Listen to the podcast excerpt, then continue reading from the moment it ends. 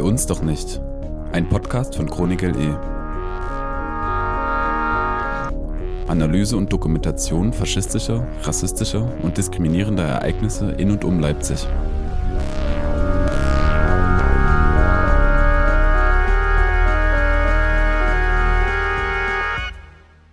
Und wenn die einzigen Akteure sind, die auf diese Apathie reagieren, zum Beispiel die AfD ist mit der Mobilmachung für die Volkstrauertage und so weiter oder für die Vertriebenen, dann glaube ich, ist das eine düstere Perspektive für ähm, die Art, also eine Art von antifaschistischem, kritischem Erinnern von unten in Nordsachsen.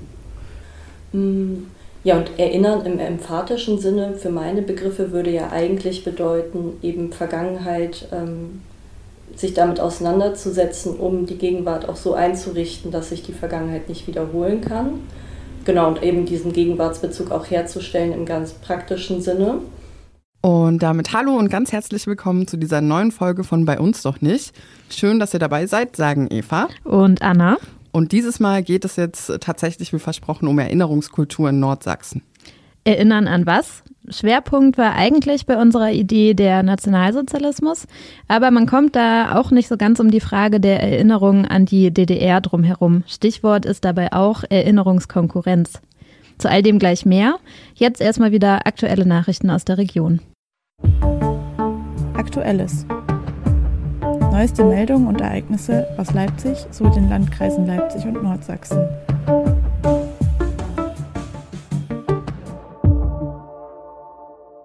Dritter, zweiter.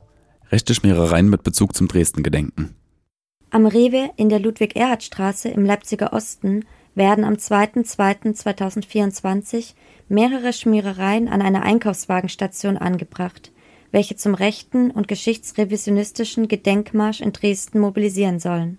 Wenige Tage später finden sich ähnliche Schmierereien auch in Stötteritz und weitere in Neustadt-Neuschönefeld. Bei dieser jährlich stattfindenden geschichtsrevisionistischen Demonstration in Dresden wird die Bombardierung am 13. Februar 1945 die auf kriegswichtige Infrastruktur abzielte und Teil der militärischen Offensive der Alliierten gegen das nationalsozialistische Deutschland war, aus dem historischen Kontext gelöst und als anlassloses Kriegsverbrechen inszeniert.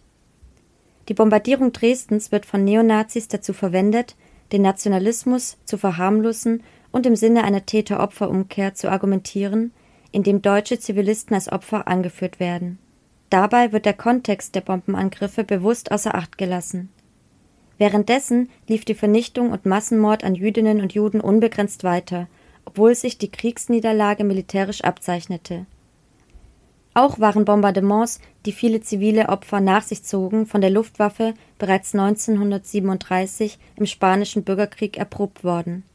Ebenso gab es mehrfache Bombardements der Luftwaffe gegen London von 1940 bis 1941, denen insgesamt ca. 40.000 Zivilisten zum Opfer fielen. Vierter, zweiter. Kundgebung gegen Deportationspläne in Grimma mit rechtem Gegenprotest. Im Januar 2024 veröffentlichte das Medienportal Korrektiv unter dem Titel Geheimplan gegen Deutschland eine Recherche über ein Treffen zwischen AfD-PolitikerInnen, Mitgliedern der Werteunion, Neonazis und finanzstarken Personen mit dem österreichischen Kopf der identitären Bewegung Martin Sellner. Inhalt des Treffens war unter anderem die Vorstellung eines Plans zur Remigration, welcher die millionenfache Entrechtung, Vertreibung und Deportation von Menschen aus Deutschland nach sich ziehen würde. Bundesweit gingen nach der Veröffentlichung der Recherche Menschen auf die Straße, an diesem Sonntag auch 750 Personen in Grimma. Aufgerufen hatten das Aktionsbündnis Grimma zeigt Kante, die Between the Lines GmbH sowie das Aktionsbündnis Leipzig nimmt Platz. An der Kundgebung auf dem Marktplatz beteiligen sich verschiedenste Personen. Es gibt sowohl inhaltliche Beiträge als auch ein musikalisches Rahmenprogramm auf der Bühne. Rainer Umlauft, Gastwirt und im Vorstand der neonazistischen Partei Freie Sachsen sowie 2022 Oberbürgermeisterkandidat für die Freien Sachsen in Grimma, meldet unter dem Motto Für ein freies Grimma und ein freies Sachsen eine Kundgebung gegen die Veranstaltung auf dem Markt an. Insgesamt beteiligen sich ca. 55 Personen am Gegenprotest. Dabei treten die Personen teils vermummt und drohend auf. Als eine Gruppe MigrantInnen an der rechten Gedenkkundgebung in Richtung Nikolaiplatz vorbeiläuft, reagieren die Rechten aggressiv, Die Polizei kann einen direkten Angriff knapp unterbinden. Der Gegenprotest wird durch den rechten Medienaktivisten Sebastian Weber, AK Weichreit TV, begleitet. 8.2. Siegbert Dröse, AfD, diffamiert vermisste Journalistin. Der AfD-Politiker Siegbert Dröse postet auf X, ehemals Twitter, einen Beitrag, in welchem die Journalistin Alexandra Föderl-Schmid diffamiert wird. Föderl-Schmid, stellvertretende Chefredakteurin der Süddeutschen Zeitung, sieht sich aktuell mit Plagiatsvorwürfen sowohl hinsichtlich ihrer journalistischen Arbeit als auch hinsichtlich ihrer Doktorarbeit konfrontiert. Sie hat sich aus dem Tagesgeschäft der Süddeutschen Zeitung zurückgezogen. In seinem Post formuliert Dröse, dass die Journalistin die Verwendung von Anführungszeichen im Begriff Journalistin dient bereits der Verächtlichmachung und soll ihren Beruf diskreditieren, offenbar gelogen und betrogen hat, dass sich die Balken biegen. Die Vorwürfe gegen Förder Schmidt werden hier unzulässig zugespitzt. Er schreibt weiterhin, es scheint sich um ein strukturelles Problem links-grün Woker Medien zu handeln. Hier wird das Feindbild Lügenpresse deutlich, das Medien und JournalistInnen unterstellt, im Dienst politischer GegnerInnen unterwegs zu sein und eine Ideologie zu verfolgen, entsprechend nicht objektiv berichten zu können. Die vermisste Förder Schmid wird einen Tag später, am 9. Februar 2024, lebend aufgefunden. Zum Zeitpunkt der Veröffentlichung des Posts von Drüse war vermutet worden, dass die Journalistin Suizid begangen haben könnte. Siegbert Dröse war von 2017 bis 2021 Bundestagsabgeordneter und ist seit 2019 Stadtrat in Leipzig. Im Juli 2023 wird er mit einer rassistischen und queerfeindlichen Rede bei der Wahlversammlung der AfD in Magdeburg zur Wahl des Europäischen Parlaments 2024 auf den Listenplatz 11 gewählt. 10.2. Unzählige neonazistische Schmierereien und Sticker in Taucher.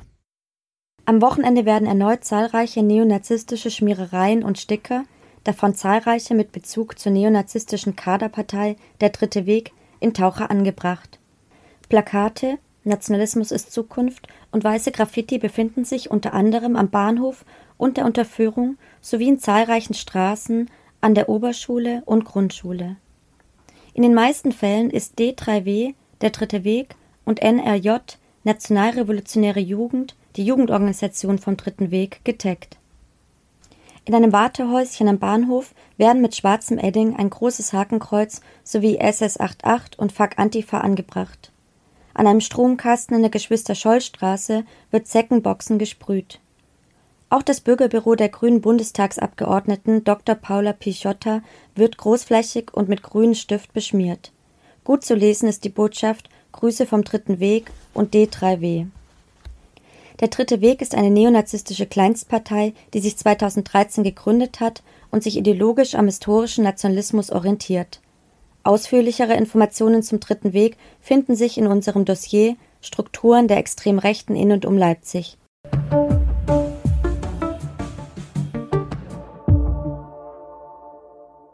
Und damit zurück zum Thema der Folge, Erinnerungskultur in Nordsachsen. Und wir wollen heute gucken, wie steht es eigentlich um Erinnerungen an den NS in Nordsachsen. Anlass dafür war ein Artikel von Richard Buchner und Dunja Ablali in den nordsächsischen Zuständen, also die Zeitschrift, die wir euch in Folge 26 im Dezember vorgestellt haben, herausgegeben von der Amadeo Antonio Stiftung und Chronik LE. Genau, und mit den beiden haben wir für diese Folge dann ein Interview geführt.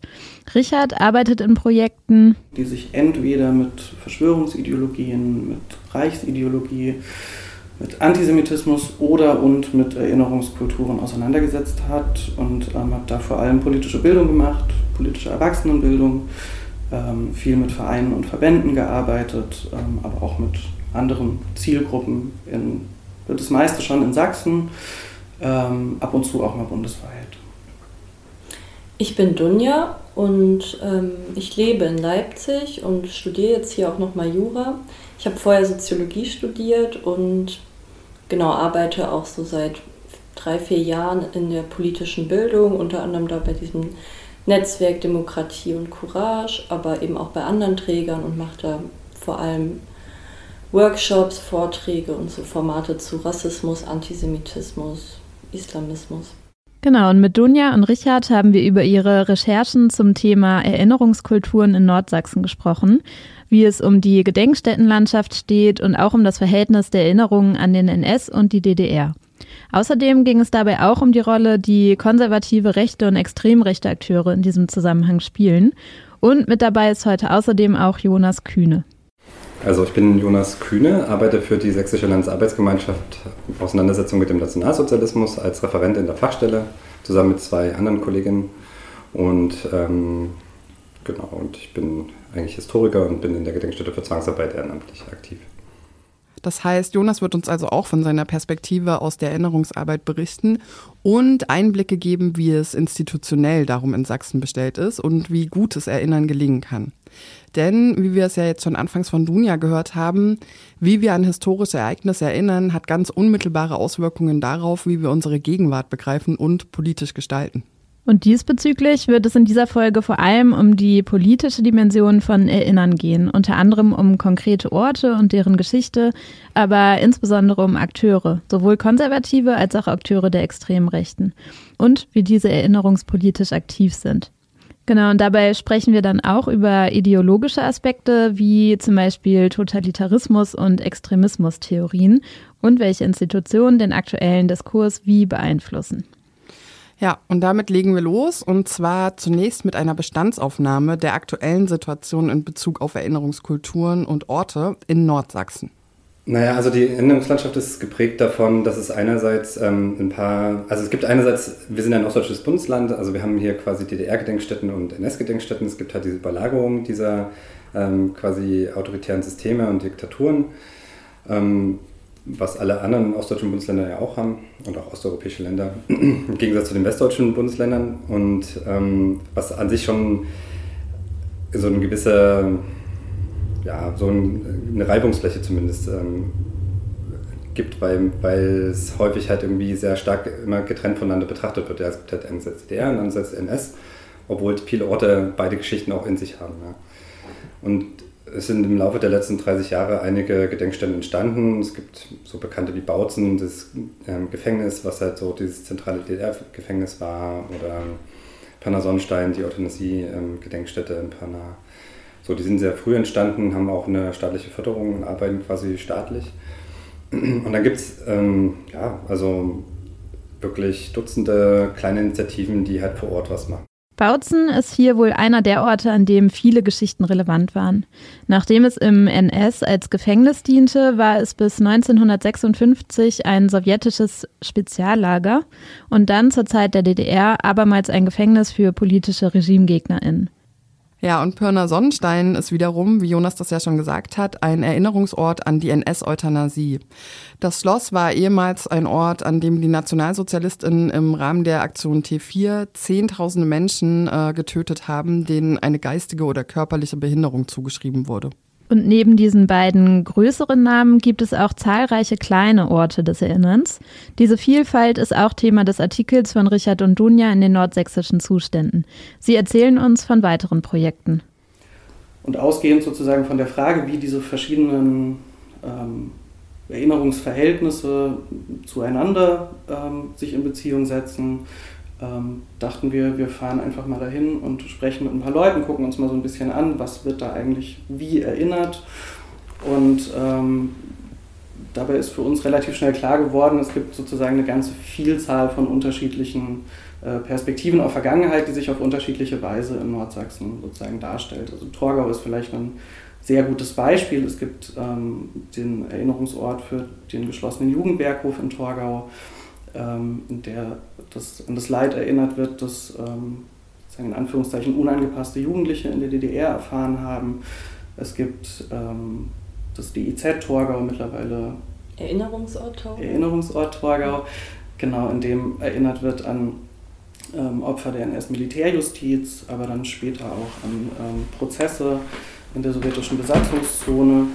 Es gibt ähm, ein Denkmal ähm, vom Bund der Vertriebenen, auf, dem, auf den verschiedenen Seiten von diesem Denkmal sagen die in großen Anführungszeichen verlorenen äh, deutschen Gebiete nach dem Zweiten Weltkrieg erinnert wird. Ähm, genau, also es gibt sozusagen lokal ganz viele verschiedene Arten, wie an Vergangenheit erinnert wird, an welche Vergangenheit erinnert wird.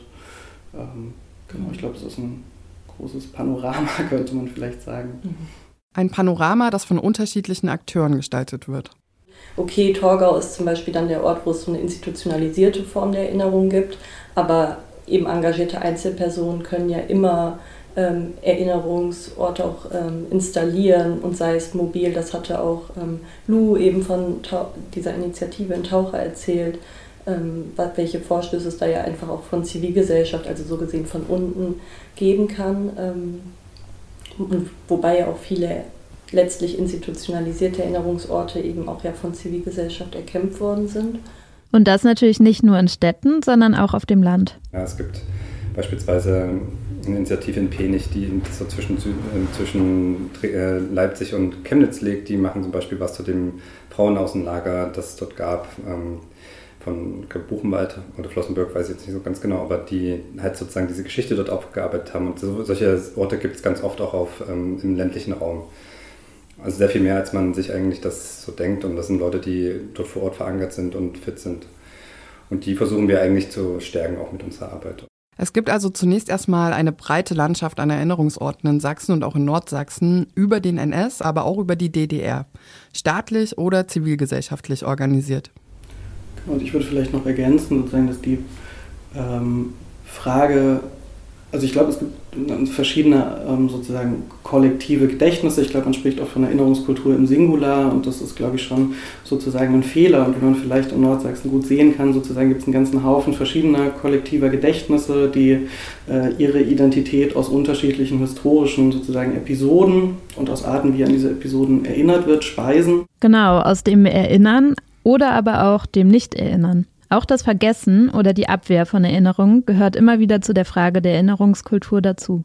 Jonas Kühne hatte uns das sehr schöne Stichwort dazu mitgegeben, dass wir ihn auch gefragt hatten, was sozusagen, also was er glaubt, was für eine Rolle Erinnerungsabwehr spielt in Nordsachsen. Und er uns einen schönen Satz mitgegeben hat, dass ja erst erinnert werden muss, bevor abgewehrt werden kann. Und ähm, der damit, glaube ich, eine Erfahrung auf den Punkt gebracht hat, die eigentlich alle gemacht haben, mit denen wir gesprochen haben, ähm, nämlich dass es eine Erinnerungsapathie vielleicht gibt in Nordsachsen. Also dass es erstmal ein ganz geringes Interesse daran gibt, sich sozusagen auch erinnernd mit historischen Ereignissen äh, zu befassen überhaupt.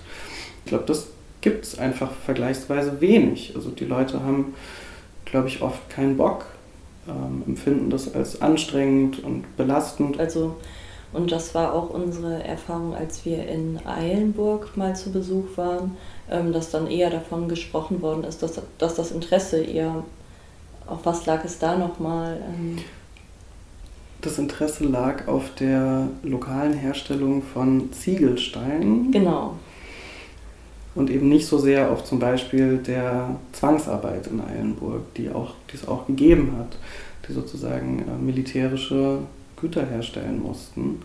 Sich für ein aktives Erinnern einzusetzen, bleibt also nach wie vor eine Aufgabe. Und dabei geht es nie nur um die historischen Gedächtnisse, sondern immer auch um die Politik von heute. Und ich glaube schon, dass es für ähm, dass sich sozusagen in der Art, wie erinnert wird und woran erinnert wird, natürlich auch ähm, gegenwärtige, widerstreitende politische Interessen sozusagen in diesen Erinnerungen finden. Also verstehen wir uns als eine postnationalsozialistische Gesellschaft, in der sozusagen Vergangenheit nachlebt, ähm, oder verstehen wir das als ein abgeschlossenes Kapitel, ähm, versuchen wir ähm, der Opfer sozusagen, also der Opfer zu gedenken oder versuchen wir die Erinnerung daran politisch zu vereinnahmen für, für Gegenwartsfragen. Ich glaube, da steckt ganz, ganz viel drin, das ganz ähm, entscheidend ist für die Frage, wie wir uns zu Gesellschaft, zum Staat, zu ähm, marginalisierten Gruppen ins Verhältnis setzen.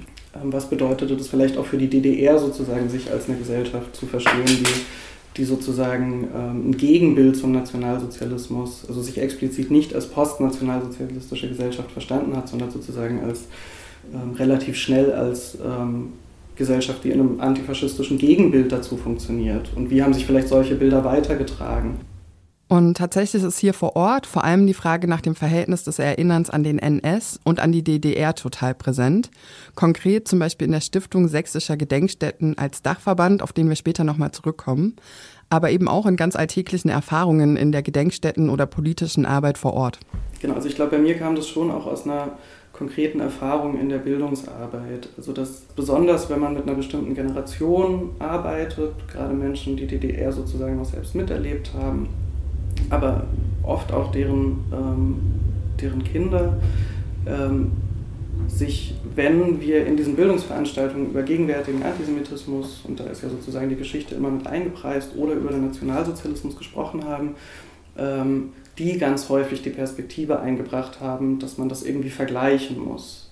Ähm, oder sie haben das aktiv sozusagen getan. Das bedeutet jetzt noch gar nicht irgendeine Relativierung oder irgendwas Problematisches oder sowas. Also ganz am Anfang, Richard und ich haben uns ja auch kennengelernt in einem ja, Zusammenhang, wo es um gegenwärtige Formen von Antisemitismus ging.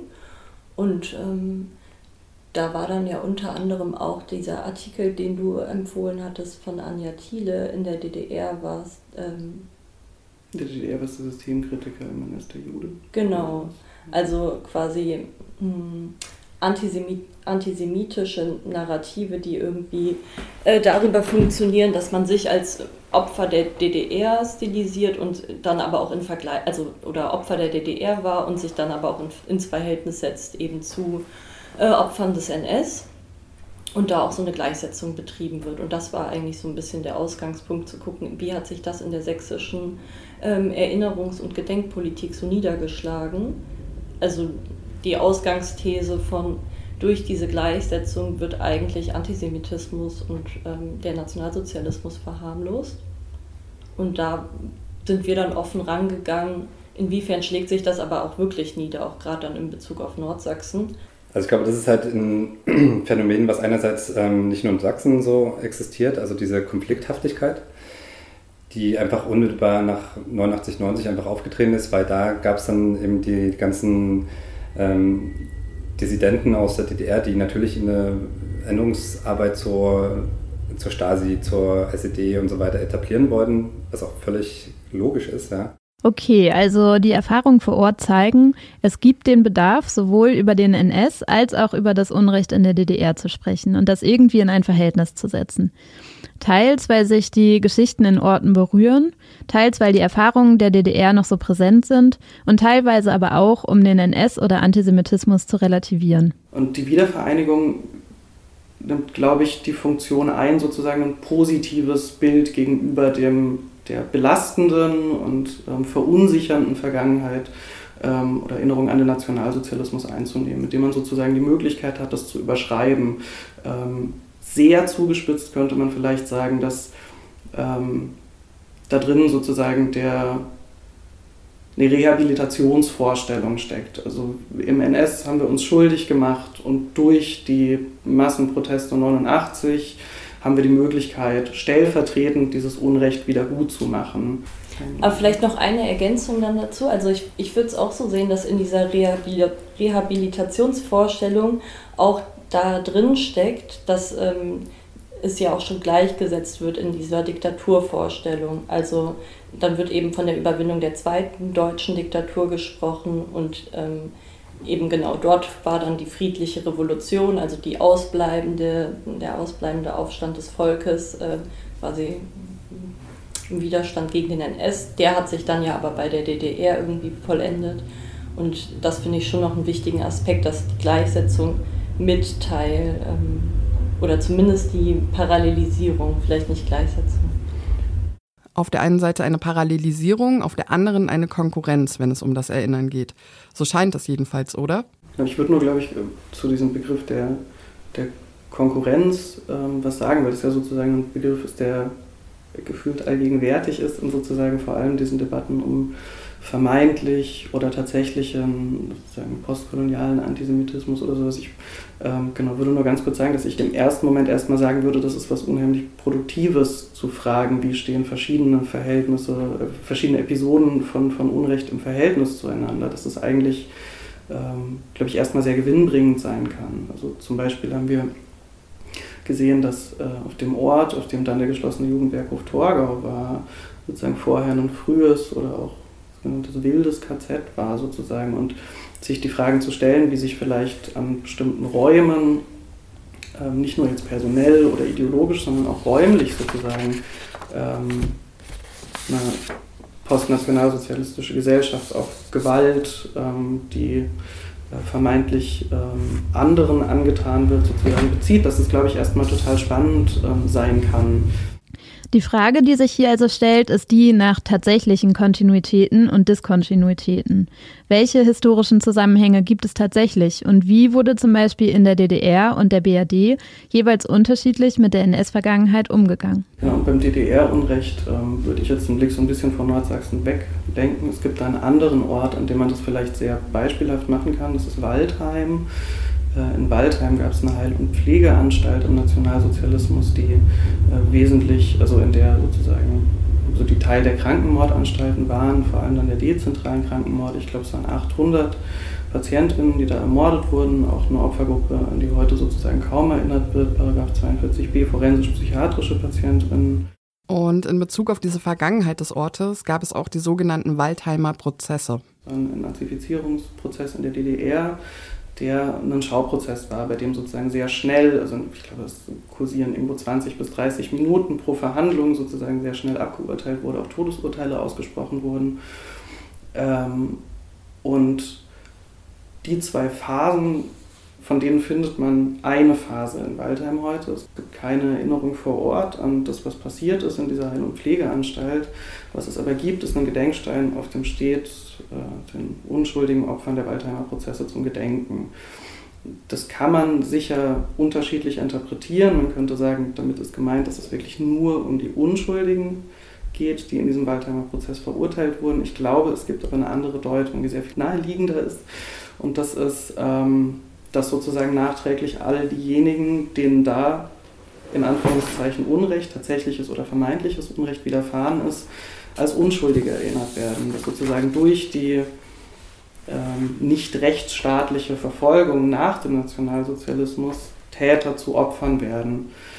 Ähm, und das finde ich in einem Fall wie Waldheim sozusagen auch deswegen frappierend, weil der Anstaltsarzt und T4-Gutachter Gerhard Wischer, der wesentlich verantwortlich war für die Morde, die da stattgefunden haben, äh, in diesem Prozess auch verurteilt wurde und sozusagen mit eingeschlossen wird in dieses Kollektiv der unschuldigen Opfer, während an die tatsächlichen Opfer nichts erinnert. Das ist ein Beispiel dafür, wie man über Kontinuitäten und Brüche in der Geschichte forschen könnte und wie aber eben auch der politische Umgang mit Vergangenheit sich im Erinnern niederschlägt in konkreten Orten des Gedenkens. Es kann aber halt problematisch werden, wie in diesem Beispiel von der Stiftung Sächsische Gedenkstätten in Reibrich äh, eine Verteilung von, oder die Stiftung eine Verteilung, eine Mittelverteilung von 85, 15 DDR und NS macht und es rechtfertigt damit, dass äh, Sachsen kein großes Konzentrationslager, aber die friedliche Revolution hatte, dann ist es natürlich äh, hochgradig problematisch. Siegfried Reibrich, auf den sich Richard hier bezieht, ist der ehemalige Leiter der Stiftung Sächsischer Gedenkstätten. Und diese Stiftung ist ziemlich relevant. Sie ist quasi der Dachverband für verschiedenste Erinnerungsorte in Sachsen und unter anderem auch zuständig für die Verteilung für Projektmittelförderung. Und da wurde eben vor allem öffentlich kritisiert die Verteilung von Projektmitteln im Jahr 2017. Da waren es nämlich 85 Prozent der Mittel für die Auseinandersetzung mit DDR und der sowjetischen Besatzungszone, äh, die bewilligt worden sind und nur 15 Prozent ähm, für die Erinnerung an den Nationalsozialismus, die vorgesehen waren. Die Stiftung Sächsischer Gedenkstätten steht diesbezüglich tatsächlich schon lange und auch immer wieder stark in der Kritik. Ihr wird vorgeworfen, das Gedenken und die Auseinandersetzung mit dem NS zugunsten der Arbeit zur DDR zu vernachlässigen.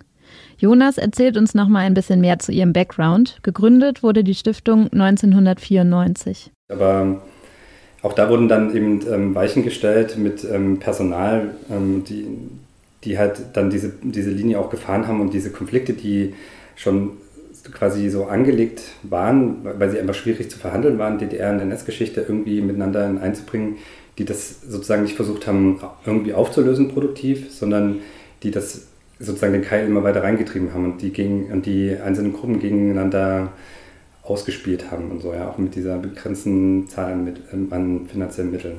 Und die finanzielle Verteilung kommt dabei natürlich auch nicht aus dem Nichts.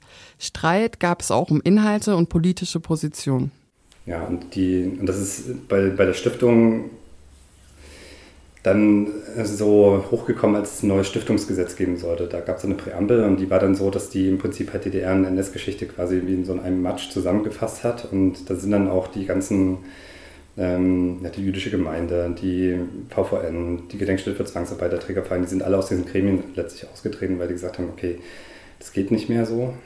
Und das war dann auch mehrere Jahre so, bis man dann die Präambel so geändert hat, dass man sehr klar drin stehen hat, okay, ähm, ja, man darf die, den, die NS-Verbrechen nicht bagatellisieren mit der DDR und andersrum halt auch nicht. Also dass man halt quasi wie so eine Art Formelkompromiss gefunden hat, um allen wieder zumindest zu ermöglichen, dass man miteinander redet. So. Maßgeblich mitgetragen wurde diese strittige erste Präambel von dem damaligen Leiter Siegfried Reibrich.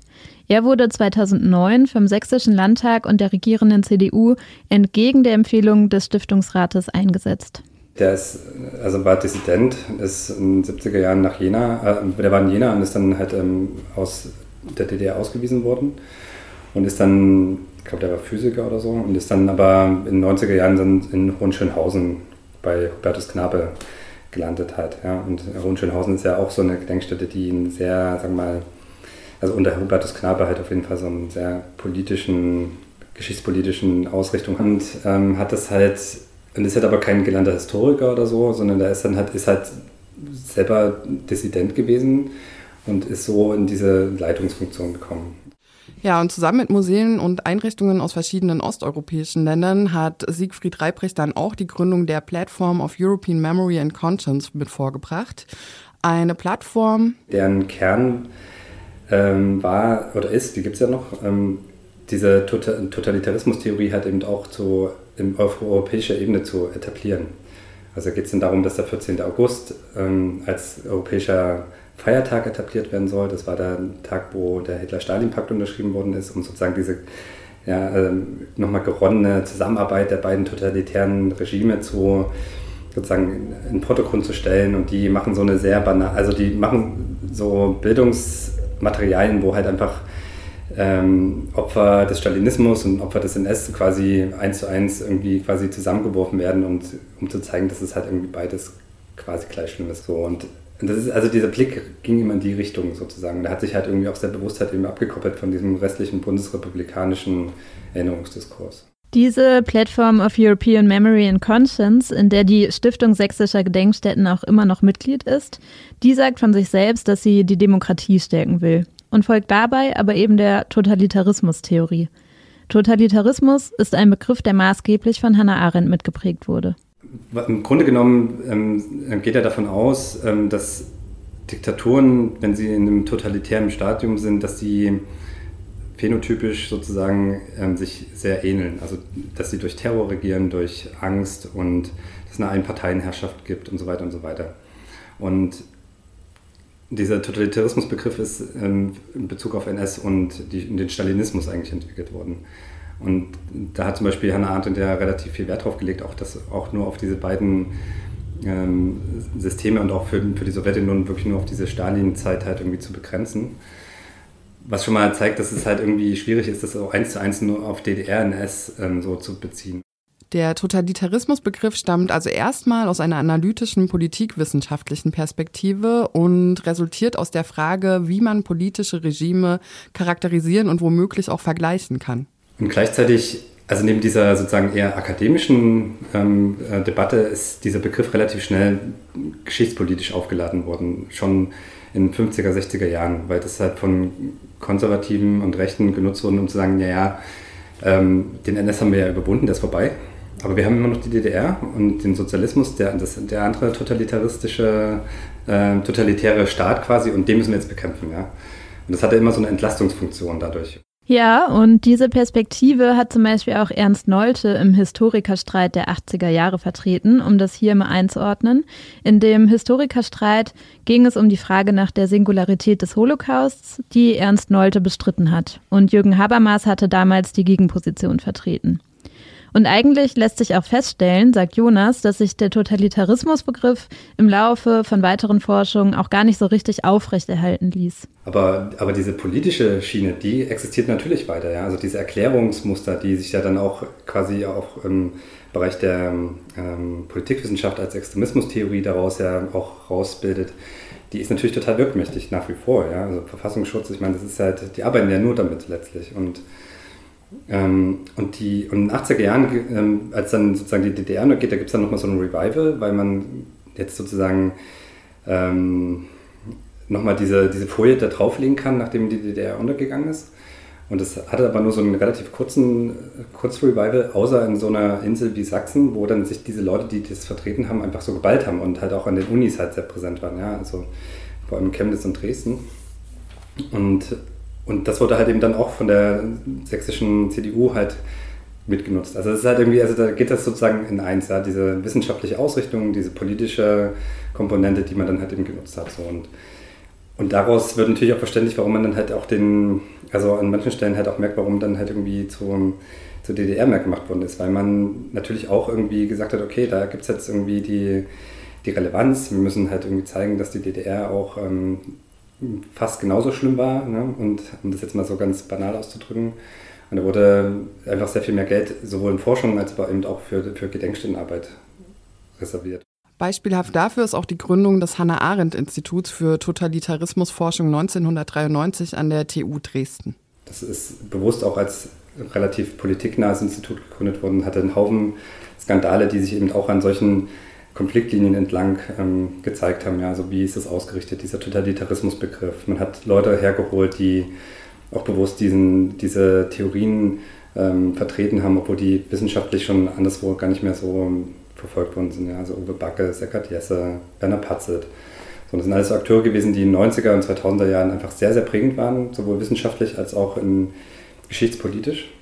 Ja, und die Ausrichtung der Forschung und des Erinnerns zeigt sich dann ja auch im Stadtbild, zum Beispiel in Leipzig. Ähm, Leipzig ist eine progressive Stadt, hat aber, wenn man jetzt zur NS-Geschichte was finden will, muss man schon sehr genau gucken und sehr genau Bescheid wissen, wo man hingeht. Was bei DDR-Geschichte eben nicht der Fall ist. Ja, da gibt es das Lichterfest, es gibt die Runde Ecke, es gibt andere Orte, die diese DDR-Geschichte und die Überwindung dessen positiv ähm, quasi auch zeigen und auch im Zentrum der Stadt für alle sichtbar machen.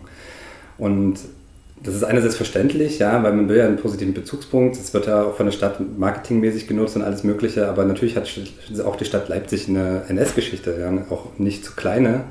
Und ähm, es reicht halt eben auch nicht nur an Göttel zu erinnern, der halt irgendwie als Bürgermeister hier gewirkt hat oder so, sondern es gab halt einfach eine riesige Rüstungsindustrie, 70.000 Zwangsarbeiter, was 10% der Bevölkerung ausgemacht hat, mehrere KZ-Außenlager und so weiter und so weiter. Also es gibt halt einfach eine, da logischerweise eine Geschichte und das ist auch nicht nur in Leipzig so, sondern auch in Dresden und in Chemnitz. Tatsächlich sagt Jonas, dass diese Ausrichtung auf die Totalitarismustheorie und diese konservative Geschichtsauffassung in Sachsen nochmal besonders ist und hier vor allem mit der CDU verknüpft. Das hat schon mit einzelnen Akteuren zu tun, die da einfach eine Rolle gespielt haben. Matthias Rösler zum Beispiel, der heute jetzt noch Landtagspräsident ist, der war Wissenschaftsminister und Kulturminister und der hat ähm, sehr lange eine sehr sagen wir, rechtskonservative Politik, Geschichtspolitik gefahren.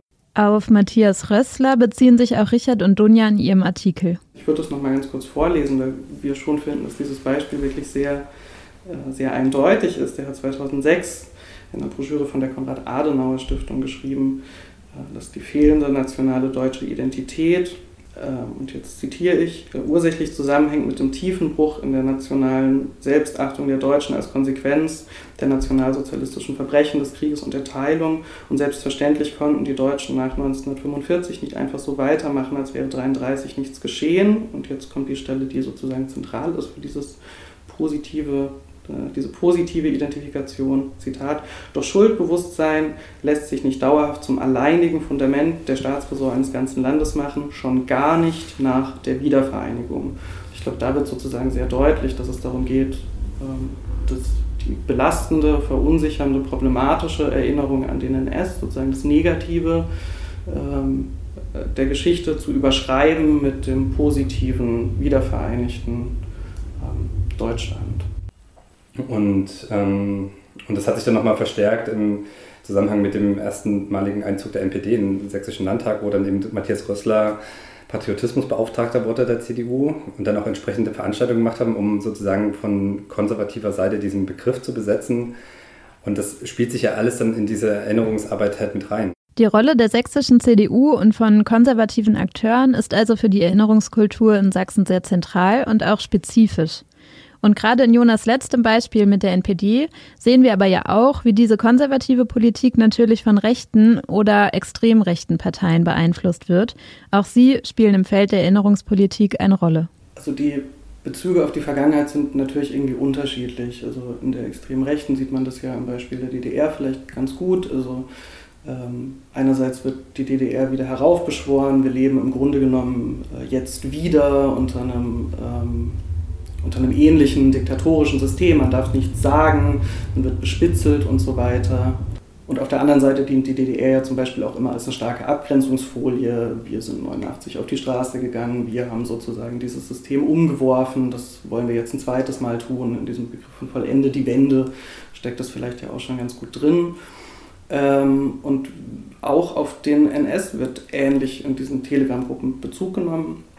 Also die Corona-Maßnahmen, die verglichen werden mit der Verfolgung von ähm, Jüdinnen und Juden in der NS-Zeit. Insofern dient dieser politisierte und emotionalisierende Bezug auf die Geschichte als apokalyptische Folie, wie Richard das nennt sozusagen als eine, eine, Zukunft, die man abwenden will, die schon mal da war und die man sozusagen von sich wegweisen will. Das ist natürlich jetzt überhaupt kein exklusiv extrem rechter Anspruch, aber dass da immer wieder besprochen wird, wir stehen im Grunde kurz davor, dass wahlweise über die Corona-Maßnahmen oder über den Great Reset oder wie auch immer sozusagen wir, wir kurz vor dem nächsten Nationalsozialismus der nächsten DDR stehen und im Grunde wird da ja, es wird rein projiziert, was man sozusagen braucht für das eigene politische Weltbild. Und das ist natürlich eine ganz, ganz krasse Funktionalisierung. Also ähm, was tatsächlich passiert ist, ähm, das spielt, glaube ich, da eine total hintergründige Rolle, bis überhaupt gar keine Rolle. Es ähm, geht sozusagen nur darum, das Gedenken, das Erinnern zu funktionalisieren für eine eigene, ähm, für eine eigene politische Perspektive. Und diese Formen des Erinnerns finden dabei recht unterschiedliche Plattformen und Ausdrucksweisen. Ich glaube aber auch, dass man den Blick dafür öffnen muss, dass Erinnerungsarbeit, glaube ich, manchmal auch anders stattfindet. Ähm, ich sozusagen aus meiner eigenen Erfahrung, glaube ich, gucke ich da oft eher dann auf solche Sachen wie, wo gibt es Gedenkinitiativen, genau, die langfristig zusammenarbeiten, die versuchen irgendwie Orte äh, herzustellen, an denen erinnern und gedacht werden kann. Aber ich glaube, mit dieser Medialisierung und mit diesen häufig eher lose assoziierten Telegram-Gruppen, ähm, da gibt es auch andere Formen von Erinnerung, die aber auf jeden Fall auch Erinnerung sind und auch Erinnerungskulturen sind. Also es gibt da schon eine aktive Arbeit an Vergangenheit, die mhm. rechte Akteure da vor Ort machen. Also ich glaube, es ist beides. Also nicht nur Verdrängung und Vergessen, sondern auch ein aktives, politisiertes Erinnern. Also die AfD die ähm, in Nordsachsen ständig zum Volkstrauertag mobilisiert. Das gibt äh, auf der Website, glaube ich, fünf Einträge mit ähm, Reden zum Volkstrauertag, Erinnerung an den Volkstrauertag, Erinnerung an die Vertriebenen ähm, und so weiter und so fort. Also es gibt ein explizites sozusagen Geschichtsinteresse. Also das muss jetzt nicht unbedingt die friedliche Revolution sein, das können zum Beispiel auch die großen Anführungszeichen verlorenen Ostgebiete sein oder die Heimatvertriebenen, ähm, die da dann ins Zentrum gerückt werden. Oder natürlich jetzt ein ganz offensichtliches Beispiel, die ähm, sogenannte Dresdner Bombengedenken, das natürlich in diesen ganzen rechten Chatgruppen auch eine total große Rolle spielt in mhm. ähm, Nordsachsen. Freiheitsboten, Torgau oder Oschatz steht auf oder wie die alle heißen, da wird natürlich mobil gemacht dahin. Ja, und dazu kommen auch immer wieder Schändungen von Erinnerungsorten und gezielte Störungen bei Veranstaltungen. Also zum Beispiel das Treibhaus Döbeln hat zum Beispiel eine AG Geschichte, die sich viel mit der Netzgeschichte beschäftigt und die haben zum Beispiel das Problem, dass da regelmäßig AfDler, rechte Leute halt auftauchen zu Veranstaltungen, das versuchen zu stören, wenn es da Lesungen gibt und sowas. Also klar. Und es gibt auch so ein gerade in diesen ganzen Regionen, die einfach jetzt schon große AfD-Wahlergebnisse haben, hat es ja jetzt schon Auswirkungen, dass diese ganzen Initiativen, die auch Geschichtsarbeit machen, letztlich Probleme haben, eine Finanzierung von den Kommunen zu bekommen. Da muss gar nicht die AfD wirklich in der Mehrheit sein oder so. Das ist einfach, da ist halt einfach schon was gekippt irgendwie, dass halt irgendwie konservative Gruppen da sich schon einfach immer weiter nach rechts schieben lassen und halt sagen, okay, ja, wir geben da einfach keine Kofinanzierung mehr rein und die haben also jetzt gerade im Bereich Ostsachsen zum Beispiel, das ist so ganz massiv. Genau, noch eine Ergänzung zu Aktivitäten von extremen Rechten in Nordsachsen, die wir ja auch im Artikel aufgeführt haben, ist eben die Beschädigung von Stolpersteinen, die ja auch vor zwei Jahren ähm, in wo war das? In zwei Jahren in Eilenburg, wo unmittelbar nach dem Putzen der Steine wieder Wachs drüber gegossen worden ist, oder in der, vor der Kirche in Schkeuditz. Also zwar gibt es nicht mehr diese offenen Konfrontationen, dass die eben beschimpft worden sind, ähm, jetzt zumindest in den letzten Jahren nicht, aber das ist ja trotzdem eine ganz massive Form eben von ja, Abwehr von Erinnerung. In diesem Zusammenhang weist Richard auch noch auf einen anderen Akteur hin, und zwar den Bund der Vertriebenen. Die sind ein Player in Sachsen. Ich glaube, da lohnt sich das nochmal einen Blick drauf zu werfen. Es gab ja vor kurzem diesen Skandal, ich weiß nicht, ob ihr das mitbekommen habt, mit diesem Computerspiel. Das Computerspiel, auf das Richard hier anspielt, heißt Gezeichnet, unsere Flucht 1945 und erschien im Mai 2023. Ursprünglich als Hochschulprojekt entstanden, wurde es in Zusammenarbeit mit dem Zentrum für Kultur und Geschichte entwickelt. Ein Projekt, das sich vor allem mit sächsischer Landesgeschichte beschäftigt und zum Beispiel auch die Zeitschrift Sächsische Heimatblätter herausgibt. Einer der Leiter des Zentrums ist gleichzeitig auch Herausgeber der Zeitschrift des Landesverbandes der Vertriebenen und Spätaussiedler im Freistaat Sachsen, Schlesische Lausitz. Und diese Geschichte der sogenannten Heimatvertriebenen wird auch in dem Computerspiel erzählt. Ähm, das war so ein Computerspiel, in dem man, also ein Serious Game, mit dem gelernt werden sollte. Genau. Und die Geschichte war sozusagen Geflüchtete, Heimatvertriebene ähm, gehen nach Deutschland und dieses Spiel fing an mit einer Einstellung, mit einem Datum und äh, die Russland greift Deutschland an, ein oder so. Das müsste, müsste man sich nochmal genau angucken. Äh, und ähm, in der sozusagen die Deutschen überhaupt, also überhaupt nicht der Grund für diese Vertreibung oder das, was vorher passiert ist oder vielleicht was auch das für eine siedlungskoloniale Praktik ist, sozusagen ähm, aufgrund derer, aufgrund der Niederlage die Leute dann fliehen mussten und sowas. Ja, und dieses Computerspiel, das zum Großteil vom sächsischen Innenministerium finanziert wurde, hat genau für diese einseitigen und unterkomplexen Darstellungen viel Kritik erfahren und wurde daher auch erstmal wieder gelöscht. Es soll jetzt überarbeitet werden, wobei verschiedene HistorikerInnen schon Zweifel angemeldet haben, ob das möglich ist, so stark wie der deutsche Opfermythos im Spiel bisher reproduziert werde. Das heißt, auch auf so einer Ebene findet also Erinnerungspolitik statt, zumal der Bund der Vertriebenen darüber hinaus auch in der sächsischen Landespolitik vernetzt ist. Zum Beispiel hat der Beauftragte für Vertriebene und Spätaussiedler in Sachsen, Jens Baumann, mal ein Vorwort äh, für ein Buch geschrieben. Das Buch heißt äh, Liederbuch der Deutschen aus dem östlichen Europa. Und da schreibt dieser Beauftragte, man habe sich entschieden, obwohl in diesem Buch nationalsozialistisches Liedgut abgedruckt ist, die Lieder, Zitat, unverfälscht und, Zitat, ohne nachträgliche Auslassung aufzunehmen.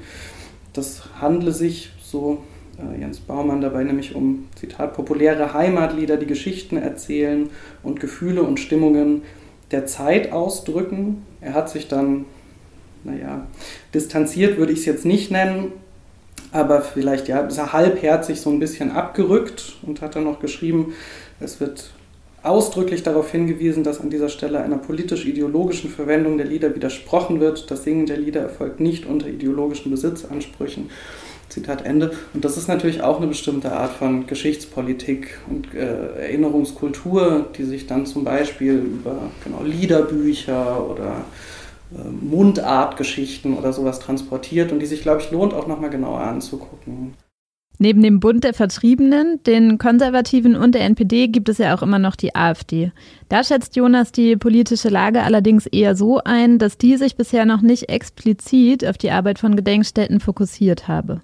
Die äußern sich natürlich geschichtsrevisionistisch überall. Ja, das machen sie nun mal. liegt in ihrer Natur. Aber was sie von dem politischen Handeln sind sie bis jetzt relativ, ähm, zumindest was jetzt so Gedenkstätten, also was, wo ich jetzt einen Einblick habe, sind sie relativ zurückhaltend. Also sie konzentrieren sich eigentlich vor allem auf diese Initiativen, die halt antirassistische Arbeit machen, die Integrationsarbeit machen, die Demokratiearbeit machen und so weiter. Das Ding ist halt nur, die sind halt auch diejenigen, die bei uns auch im Netzwerk drin sind, ja, weil die natürlich nicht nur gegenwartsbezogene Sachen machen, sondern halt eben auch sich mit ähm, Geschichte beschäftigen. Die geschichtsrevisionistische Politik findet also dann vielleicht eher über Umwege ihren Ausdruck. Die werden das nicht so platt machen, dass sie sagen, okay, wir schließen jetzt die Gedenkstätten oder so, sondern ich denke, die werden eher versuchen, ihre eigenen geschichtsrevisionistischen Sachen da entweder unterzubringen, indem sie die Leitung ändern oder indem sie ähm, eigene Gedenkstätten auch gründen, ja, die halt irgendwie in ihre nationalistische Geschichtspolitik halt passen. Also es gibt einfach genug Möglichkeiten, nationalistische Geschichtspolitik zu machen und ich denke eher, also ist mein Gefühl, dass man da halt eher sagt, okay, man ergänzt das quasi, was natürlich bedeutet, dass es halt relativiert wird dadurch auch und lässt halt irgendwie die anderen Sachen auf einem niedrigen Level laufen oder halt im, ja, oder behindert es halt irgendwie hier und da, aber das, sich die Blöße zu geben, das einfach platt zu schließen, weiß nicht, Björn Höcke könnte ich mir schon vorstellen, aber, aber nicht alle sind ja so krass dann wiederum, ja. Oder das ist auch nicht ganz so wichtig für die, für alle Leute. Aber was natürlich klar ist, ist, ähm, die AfD hat natürlich ein relativ eindeutiges Geschichtsbild und Verständnis. Und wenn ähm, wenn die AfD eine, und das hat sie ja, eine reale Machtoption sozusagen in Sachsen hat, dann wird das ganz schön problematisch. Ich glaube, das ist vollkommen klar. Dann, ähm, da sieht man das vielleicht wieder auch das Schwierige an dieser Kritik daran sozusagen. Einerseits äh, gehe ich total mit zu sagen, wir haben eine ritualisierte Erinnerungskultur, es gibt einen, eine positive Identität aus einem negativen historischen Erleben. Das ist alles ganz problematisch. Ähm, aber es kann natürlich auch wesentlich schlimmer werden. Ähm, genau. Und ich glaube, wo man zum Beispiel einen Blick drauf haben sollte, ist, was passiert gerade in Pirna. In Pirna ist die Gedenkstätte Pirna Sonnenstein ähm, und der erste AfD-OB. Da muss man, also ich glaube, da lohnt sich das immer, also vielleicht in den nächsten Monaten und Jahren einen genauen Blick zu haben und zu gucken, was passiert da eigentlich. Das gilt es also weiter zu beobachten und im Blick zu behalten. Positiv zu berichten gibt es, dass sich institutionell auch einiges in eine produktive Richtung entwickelt. Zum Beispiel in der Stiftung Sächsischer Gedenkstätten. Nachdem sich Siegfried Reibrecht 2020 auf Twitter rassistisch und NS-relativierend geäußert hatte, musste er sein Amt niederlegen, was Platz schafft für Veränderungen. Und auch dieses gegenseitig ähm, in den Gremien gegenseitig ähm, Ausspielen von finanziellen und auch ähm, interessegeleiteten ähm, Konkurrenzen ja, ähm, ist einfach nicht mehr so da, weil die Stiftung das nicht mehr so betreibt, sondern sie, sie gucken halt irgendwie eher, okay, wo, wie kann man das halt verteilen, wie kann man da halt ein Gespräch ähm, initiieren und es gibt ja auch in der, auf der DDR-Gedenkstättenseite ja auch einen Generationswandel, das kommt ja auch nochmal dazu. Und da kommen jetzt andere Leute nach, die da auch einerseits sehen, dass es da halt sehr viel mehr Verschränkungen gibt und aber auch einen, einen auch ein stärkeres ähm, Blick dafür, dass man auch voneinander lernen kann. Weil manche Sachen sind ja tatsächlich auch gleiche Themen, ja, Gedenkstättenpädagogik, methodisch und was auch immer, ja. Und ähm, da gibt es einfach eine neue Generation und das ist einfach ähm, gut, weil ähm, man kann sich ja auch die DDR als postnationalsozialistische Gesellschaft zum Beispiel angucken. Ja, und dadurch wird ja auch vieles auch verständlich. Jonas sagt, dass dieses Erinnern, was häufig in Anlehnung an Michael Rothberg auch multidirektionales Erinnern genannt wird, neue Chancen bietet. ja, also ähm, ich meine, da gibt es ja viel Diskussion drum über Rothberg und das Verhältnis von Kolonialismus oder postkolonialen Theorien zur NS-Geschichte und so weiter. Was ich eigentlich an dem Ansatz sehr spannend finde, ist irgendwie ja, so einen intersektionalen Ansatz zu haben. Sagen, okay, ja, also NS-Erinnerungen, DDR-Erinnerungen, Kolonialismus, das sind nicht abgeschlossene Bereiche, sondern die interagieren miteinander ja, und haben ein Verhältnis zueinander. Und ich finde, das ist eigentlich ein Weg, den ich, den ich sehr spannend finde, weil mal abgesehen von den ganzen ideologischen Diskussionen, die darum geführt werden, ist es eigentlich total produktiv, sich anzugucken, ähm, wenn man wirklich was aus der Geschichte lernen möchte. Ja? Also wie Menschen andere Menschen unterdrücken also wenn man sozusagen diese Negativfolien hat, ja, ähm, was man daraus halt letztlich für die Gegenwart lernen kann und, und wie sich Menschen halt irgendwie in solchen unterschiedlichen Systemen anpassen können, daran teilhaben, aber auch ähm, Resilienz entwickeln oder Widerstand dazu entwickeln. Und das ist ja eigentlich was, was wir brauchen, um nicht in eine ähnliche ähm, gesellschaftliche Richtung sich zu entwickeln. Und für diese Perspektive braucht es natürlich aber erstmal überhaupt gute historische Forschung und eine Erinnerungskultur, die komplexe Zusammenhänge beleuchtet und sie aber auch zugänglich macht. Und zu dieser Apathie, ich würde mir natürlich wünschen, dass es einfach eine Form der Erinnerungsarbeit von unten gibt, die stärker angenommen wird. Also dass bei Gedenkveranstaltungen für Opferrecht der Gewalt nicht nur fünf oder zehn Leute stehen und der Rest der Stadtgesellschaft läuft daran vorbei, sondern dass es ähm, dass das stärker wahrgenommen wird und angenommen wird, was es sozusagen da gibt. Und natürlich würde ich mir ganz stark wünschen, dass es eine Erinnerungsarbeit gibt, die diesen rechten Formen von Geschichtspolitik was entgegensetzt und sozusagen nicht ähm, Täter zu Opfern macht, sondern ähm, auch ernst nimmt, dass die DDR eben eine postnationalsozialistische Gesellschaft gewesen ist, dass das nicht äh, eine Geschichte ohne Rassismus, ohne Antisemitismus gewesen ist, ähm, dass Erinnerungsinitiativen diesen Spagat schaffen zwischen sozusagen, es gibt dieser verstaatlichten Erinnerungen und den ritualisierten Gedenktagen, die, glaube ich, auch nicht nur falsch sind, sondern die auch wichtig sind und trotzdem eine Erinnerungsarbeit von unten ähm, irgendwie hinzukriegen. Äh, irgendwie das Schaffen, da drin kritisch zu bleiben und eine emanzipatorische Perspektive zu haben, die auch auf die Gegenwart sozusagen abzielt. Ja, und dazu gehört natürlich ganz essentiell auch das Ernstnehmen und die Finanzierung von den verschiedenen kleinen Erinnerungsinitiativen, die es überall in Nordsachsen gibt.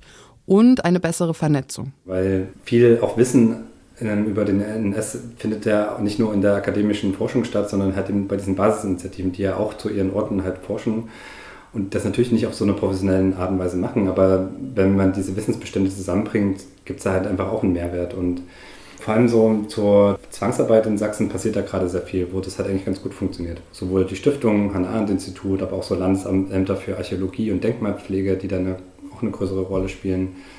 Und das ist eigentlich, also um so einen positiven Ausblick zu geben, also das wäre was, was ich mir auf jeden Fall wünsche, dass sich das halt weiter intensiviert und da einfach diese, diese Kontaktzonen quasi bestehen, wo halt alle Bereiche irgendwie auch von profitieren können. Und neben der institutionellen Vernetzung spielt es aber natürlich auch eine Rolle, ob Leute sich wirklich mit den Themen beschäftigen, auch auf einer persönlichen, zum Beispiel biografischen Ebene. Und ein Aspekt, auf den ich ganz gespannt bin, wenn die Ausstellung dann auch in Torgau eröffnet wird, war ja eine Ankündigung auch, dass mehr auch der Fokus auf so Täter gelegt werden soll. Und da bin ich auch persönlich total daran interessiert, weil da sehe ich auch ein Spannungsfeld, weil nur weil man Veranstaltungen besucht zu ähm, Nationalsozialismus oder Erinnerungspolitik, bedeutet das ja nicht die persönliche Auseinandersetzung zwangsweise. Ähm, genau, und ich da habe ich den Eindruck, dass das vielleicht nochmal so ein Anstoß sein kann, wenn das jetzt auch nochmal dann dort auch mehr Thema ist, dass sich vielleicht auch nochmal mehr Leute überlegen, okay, was ist eigentlich mit meiner eigenen Familiengeschichte? Genau, und vielleicht eröffnet das ja bei dem Blick eben auch die Großeltern oder Urgroßeltern nochmal, sich damit auseinanderzusetzen, was war da eigentlich, was meine persönliche Verstrickung darin. Weil da sehe ich schon auch noch so einen Bruch, dass ich denke, ja, nicht alle, die sich ähm, mit NS-Erinnerungspolitik oder so auseinandersetzen, äh, übertragen das notwendig ja auch in ihre eigene Auseinandersetzung. Abschließend verweist Dunja dabei noch auf einen weiteren Aspekt. Ja, und allgemein formuliert für mich auch ja die Motivation, dass eben keine Entlastungsgeschichte geschrieben wird. Ähm, das war ja auch die Motivation irgendwie des Artikels, dass eben nicht, okay, es gab die friedliche Revolution, ähm, dadurch wurde Deutschland rehabilitiert, sondern wirklich die Kontinuität rechter Gewalt einfach in die Erinnerung zu rufen und die passiert ja auch heute noch. Mit diesem wichtigen Appell sind wir dann auch schon am Ende der heutigen Folge angelangt. Wir haben heute ja einen sehr weiten Blick auf die Erinnerungslandschaft in Nordsachsen geworfen. Das nächste Mal wollen wir dabei ein bisschen konkreter werden und uns die Riebeckstraße 63 in Leipzig anschauen. Genau, weil das ist auch einer dieser Orte, der viele Geschichten in sich trägt. Gegründet als Arbeitsanstalt schon Ende des 19. Jahrhunderts, diente sie im NS als Gefängnis und Durchgangslager für verschiedenste Opfergruppen. Und auch nach 1945 fand dort weiterhin Gewalt und Disziplinierung gegenüber vor allen Dingen Mädchen und Frauen statt, sowie später gegenüber vermeintlich psychisch kranken Personen. Zu all dem dann mehr in der nächsten Folge. Wir freuen uns, wenn ihr auch da wieder einschaltet. Macht's gut. Ciao. PS. Auch heute geht es am Ende der Folge nochmal kurz um das Thema Geld. Momentan ist nämlich der Opferhilfefonds für Betroffene rechter Gewalt auf der Suche nach neuen Spenden. Wir teilen daher an dieser Stelle Ihren Aufruf. Opferhilfefonds.de. Acht Menschen werden hier in Deutschland im Durchschnitt pro Tag Opfer rechter Gewalt. Das sind 2688 Menschen pro Jahr. Für alle von ihnen hat das Folgen. Körperlich, seelisch, materiell. Wir lassen Betroffene rechter Gewalt nicht allein. Mit dem Opferhilfefonds unterstützen wir, wenn Geld gebraucht wird, zum Beispiel für Anwaltsrechnungen, Medizin, Sicherheitsvorkehrungen, Fahrtkosten und manchmal auch den Grabstein. Um helfen zu können, brauchen wir deine Spende. Aktuell dringender denn je, denn die Angriffszahlen steigen. Spende jetzt, wenn du Betroffene rechter Gewalt wirksam unterstützen möchtest. Opferhilfefonds.de. Jeder Euro zählt.